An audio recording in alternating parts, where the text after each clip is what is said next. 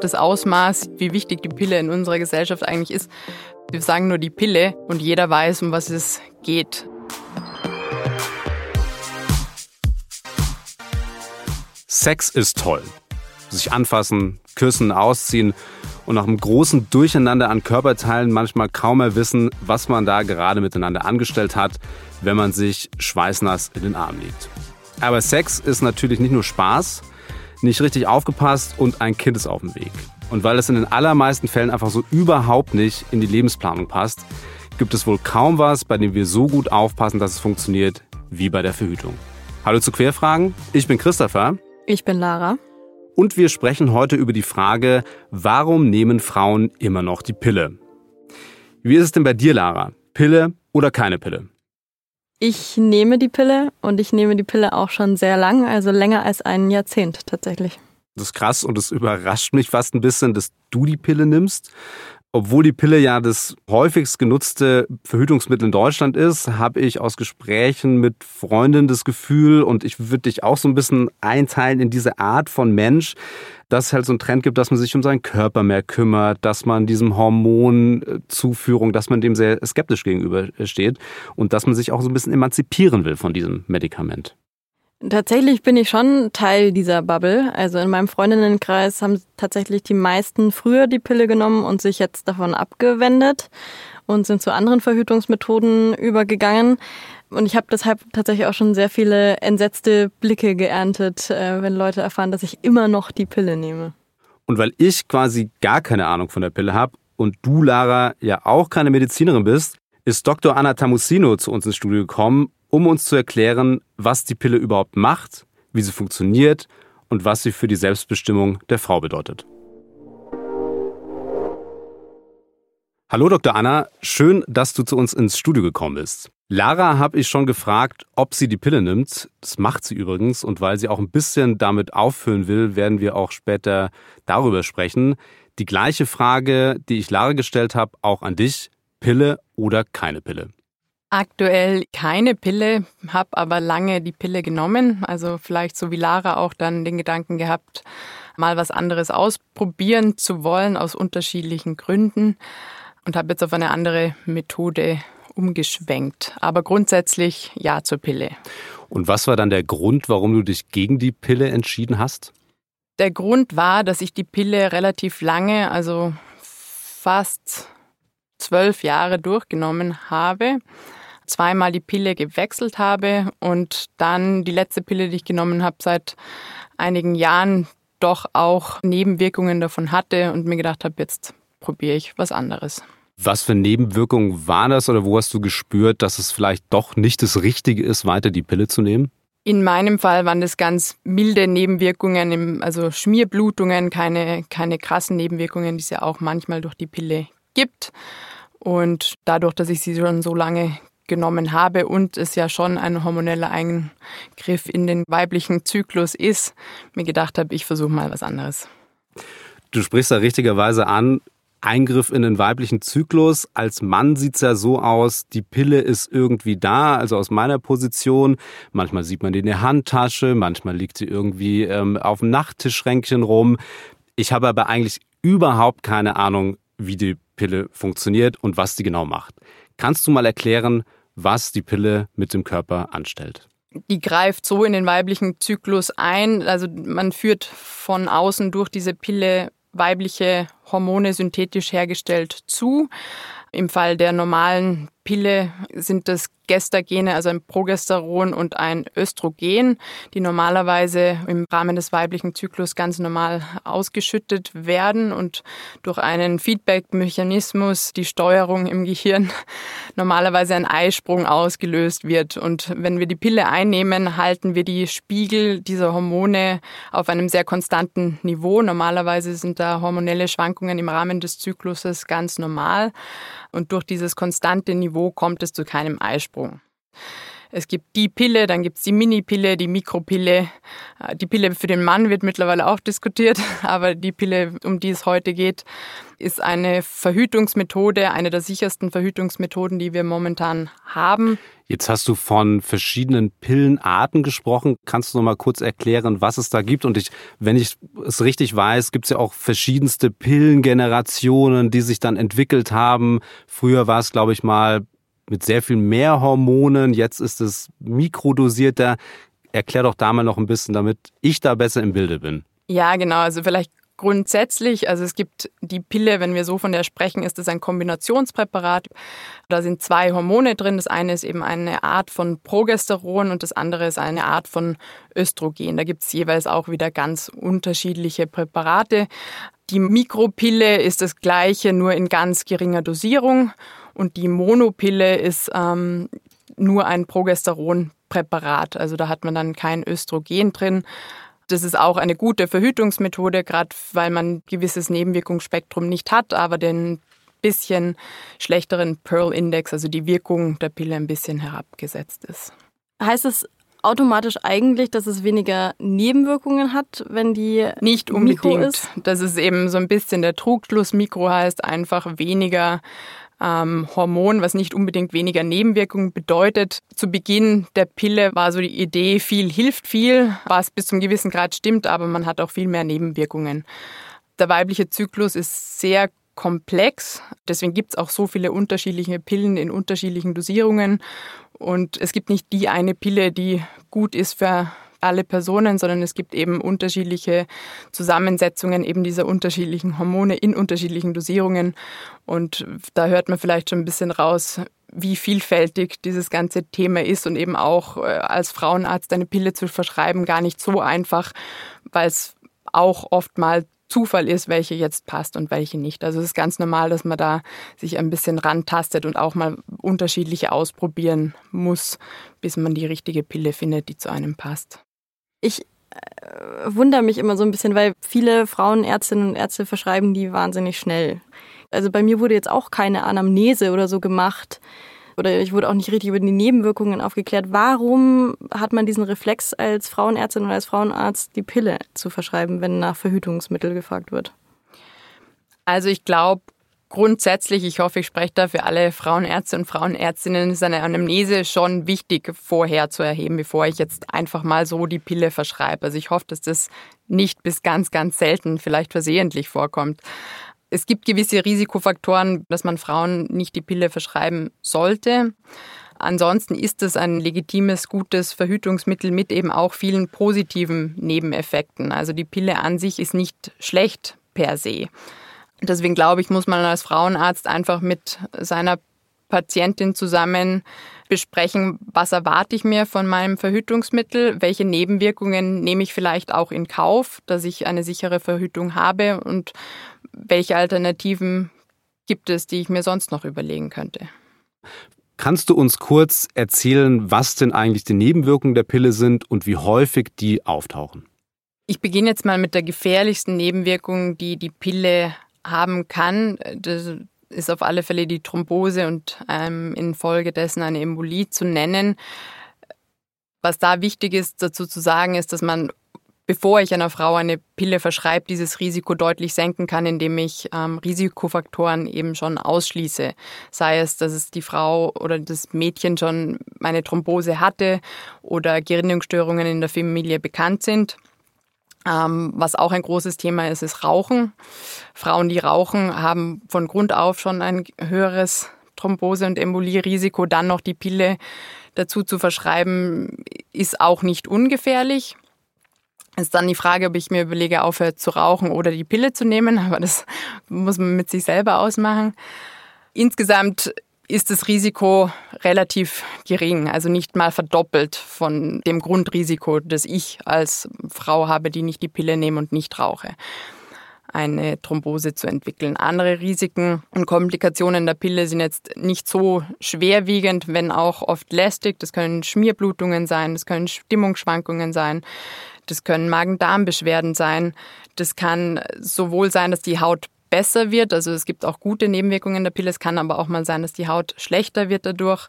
Wassereinlagerungen sind auch relativ häufig in dem Zusammenhang dann eben auch eine Gewichtszunahme. Das waren so die häufigsten. Sind das denn alles Sachen, die dann sofort kommen oder so, weiß ich nicht, im ersten halben Jahr oder so, wenn man anfängt, die Pille zu nehmen? Oder kann es jetzt auch sein, dass ich, die jetzt seit Jahren diese Pille nimmt, dass ich dann irgendwann doch noch eine dieser Nebenwirkungen bekomme? Also die Häufigkeit, dass Nebenwirkungen auftreten, ist schon das erste halbe Jahr am häufigsten. So wie ich aber bei mir genannt habe, es gibt schon auch mal, dass das im Verlauf erst auch nach Jahren zu Komplikationen, sage ich jetzt mal im übertriebenen Sinne, kommen kann. Mein Zyklus ist nicht derselbe, wenn ich 16 bin und wenn ich 35 bin. Also auch da habe ich hormonelle Schwankungen. Wenn ich da immer dieselbe Pille verwende in dem ganzen Zeitraum, kann es schon mal sein, dass es dann besser wäre zu wechseln. Gibt es denn aber auch einen Vorteil für Frauenärztinnen und Ärzte, dass sie zum Beispiel in irgendeiner Form finanziell davon profitieren, dass sie diese Rezepte immer wieder ausstellen? Nein, gibt es nicht, weil Frauenärzte ja nicht von der Pharmafirma bezahlt werden. Was auch ganz interessant ist, zum Beispiel in Deutschland wird die Pille nicht als Verhütungsmittel von der Kasse übernommen, nur für Frauen bis 21 oder bis 22. Aber der Frauenarzt hat keinen Benefit, ob er jetzt die Pille verschreibt oder den Verhütungsring oder eine Drei-Monats-Spritze oder eine Spirale. Und auch nicht, dass es weniger Arbeit ist zum Beispiel. Also so eine mm. Spirale einzusetzen ist ja schon was anderes, als zu sagen, hey, nimm dieses Rezept und geh damit zur Apotheke.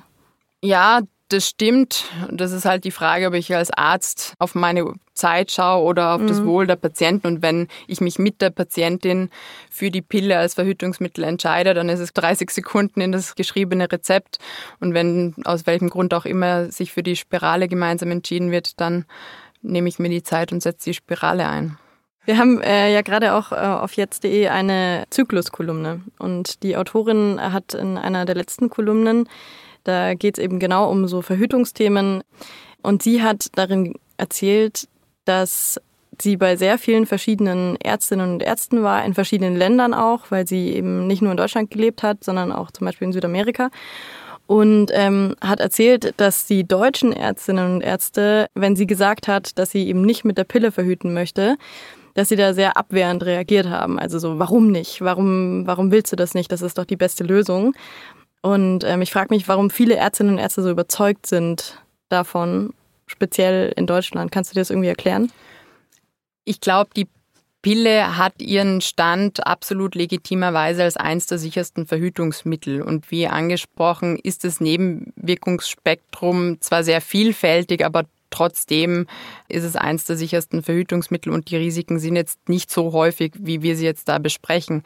Ich glaube, man muss sich als Frau eben am besten vielleicht mit seiner Frauenärztin, mit seinem Frauenarzt für eine Methode entscheiden und auch die Konsequenzen ein bisschen überlegen. Klar kann ich das machen mit der Temperaturmethode, klar kann ich das machen mit Coitus interruptus oder Kalendermethode oder was auch immer. Das sind alles Verhütungsmethoden, die nicht umsonst Verhütungsmethoden heißen. Also man kann da schon den Pearl-Index quasi verringern. Man muss sich aber auch überlegen, wie sicher man verhüten möchte und auch die Konsequenzen, die man von einer nicht sicheren Verhütung hat. Und das ist im Endeffekt eine Schwangerschaft. Es gibt einige Frauen, die nicht verhüten und dann sich die Pille danach holen, was momentan relativ einfach geworden ist, weil die ja nicht mehr rezeptpflichtig ist. Also jeder kann in die Apotheke gehen seit einigen Jahren und sich die Pille danach holen. Die Pille danach ist ein Keulenschlag in den weiblichen Zyklus. Also das ist die normale Pille, die man jetzt als Verhütungsmittel nimmt, fast ein Klacks dagegen.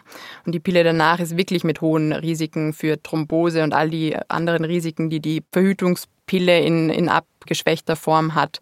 Also Übelkeit, Erbrechen, eben Thrombose, Blutungen hat die Pille danach ganz stark. Und viele sehen darin nicht so ein Problem, haben aber große Sorge, die Pille jeden Tag in einer anderen Form quasi zu nehmen als Verhütungsmethode. Mhm.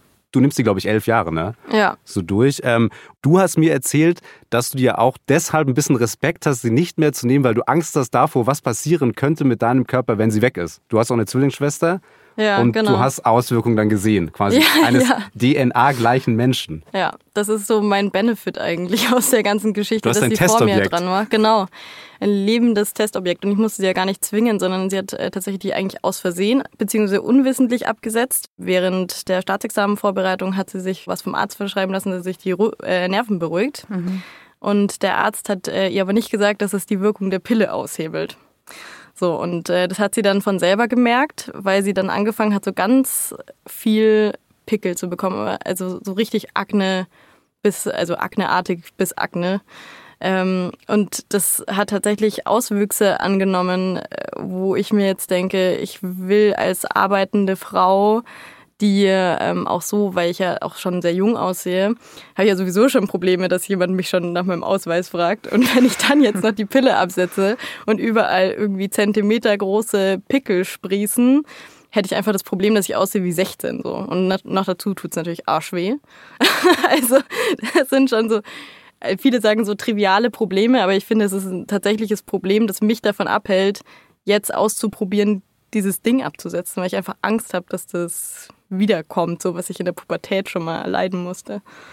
Die Möglichkeit besteht natürlich leider, gell? Und der Körper, der Organismus muss sich erst wieder umstellen von Pille, ich führe von außen Hormone zu, bis okay, es hat sich was verändert, dass das auch auf einer Hirnebene quasi passiert. Also die Hypophyse und der Hypothalamus spielen eine große Rolle, die quasi lernen müssen, wieder selber zu arbeiten und mit der neuen Situation umzugehen.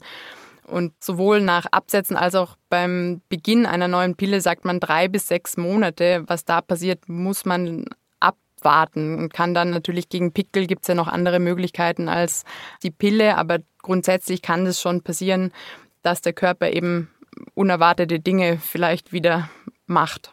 Ja, also bei ihr war es jetzt tatsächlich eher so zwischen einem halben Jahr und einem Jahr. Mhm. Also hat sehr, sehr lang gedauert und sie hat dann tatsächlich aus Verzweiflung, sie war auch sehr oft beim Hautarzt und so, die Pille wieder angesetzt. Also jetzt nimmt sie das Ding wieder und wird dann, wird dann das hat gleiche. Wieder schöne Haut, oder? Genau, hat wieder schöne Haut, okay. aber das hat auch ein halbes Jahr gedauert mhm. und sie muss auch ganz viele Narben tatsächlich weglasern lassen. Also es ist wirklich äh, sehr extrem gewesen mhm. und das äh, Problem hat sie jetzt dann wahrscheinlich aufgeschoben. Ne?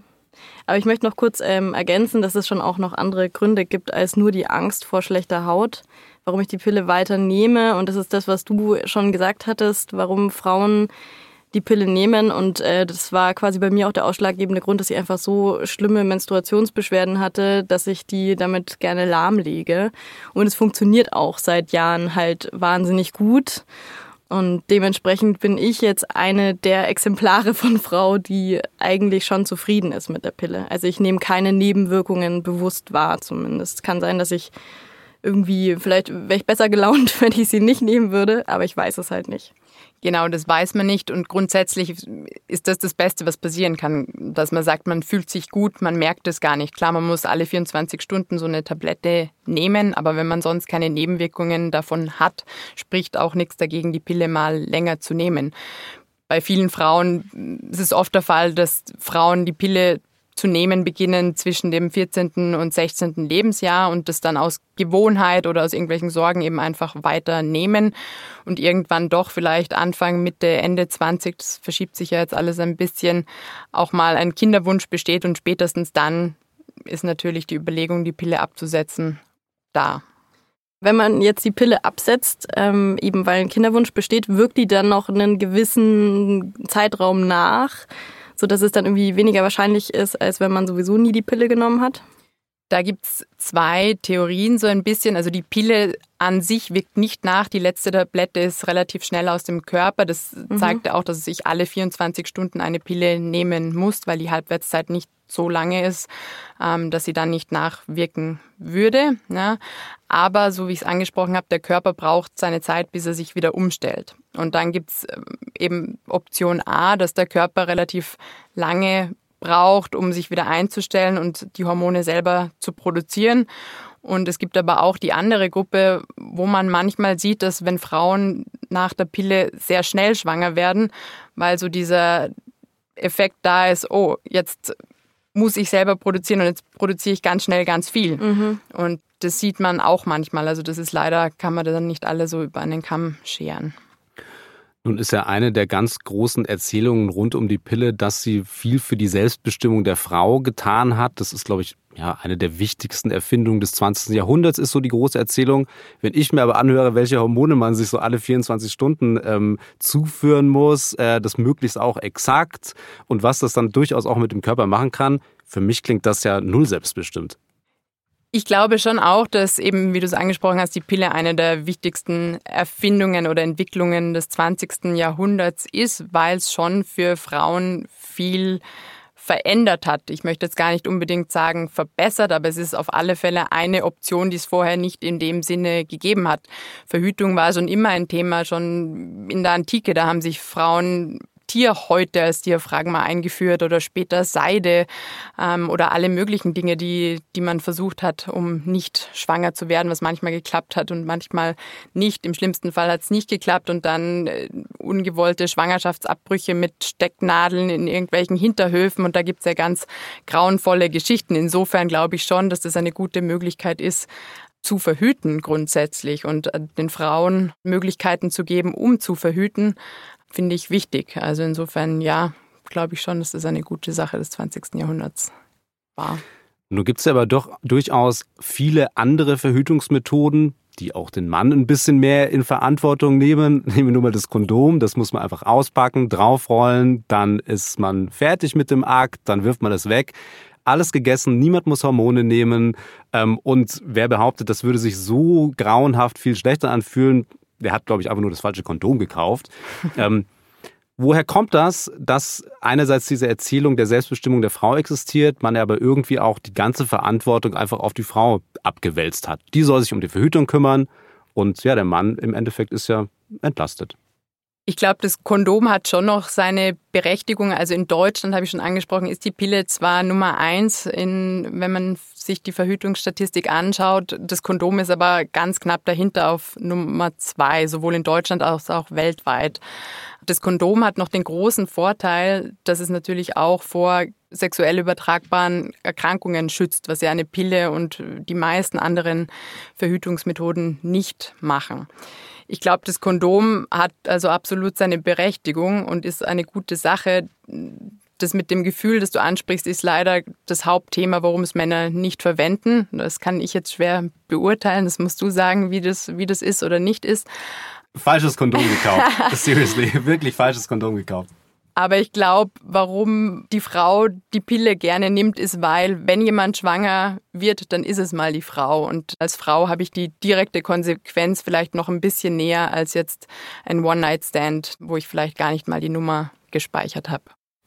Also ich als Nichtärztin und nur Patientin komme ja zu meiner Gynäkologin oder zu meinem Gynäkologen und sage, ich hätte gerne eine Pille, die zu mir passt. Und du hast ja vorhin schon gesagt, dass es wahnsinnig schwierig ist, was Passendes zu verschreiben. Ist halt die Frage, wie viel sollten Frauen da ausprobieren? Also es gibt ja wirklich Frauen, die haben auch schon bei der ersten so schlimme Nebenwirkungen, Stichwort Thrombose zum Beispiel, dass das ja, finde ich, schon sehr, sehr gut nachvollziehbar ist, warum man sagt, ich versuche das gar nicht erst. Also wenn ich es vorher gewusst hätte, ich war 15, was für Risiken gibt, da hätte ich mir das nochmal deutlicher überlegt. Das wurde halt nur einfach nicht angesprochen. Ich möchte da nochmal klarstellen, das schwerwiegendste Risiko, was eine Pille mit sich bringt, ist wahrscheinlich die Thrombose und in Nach Nachfolge eine Embolie, also dass dieses Blutgerinnsel, das sich bildet, in irgendein Gefäß verstopft. Das ist eine schwerwiegende Nebenwirkung, die man auch ab und zu sieht unter den jetzigen gängigen Pillendosierungen, aber nicht mehr sehr häufig. Da hat Ibuprofen oder andere Medikamente, die man bedenkenlos nimmt, genauso große Nebenwirkungsstatistiken wie die Pille.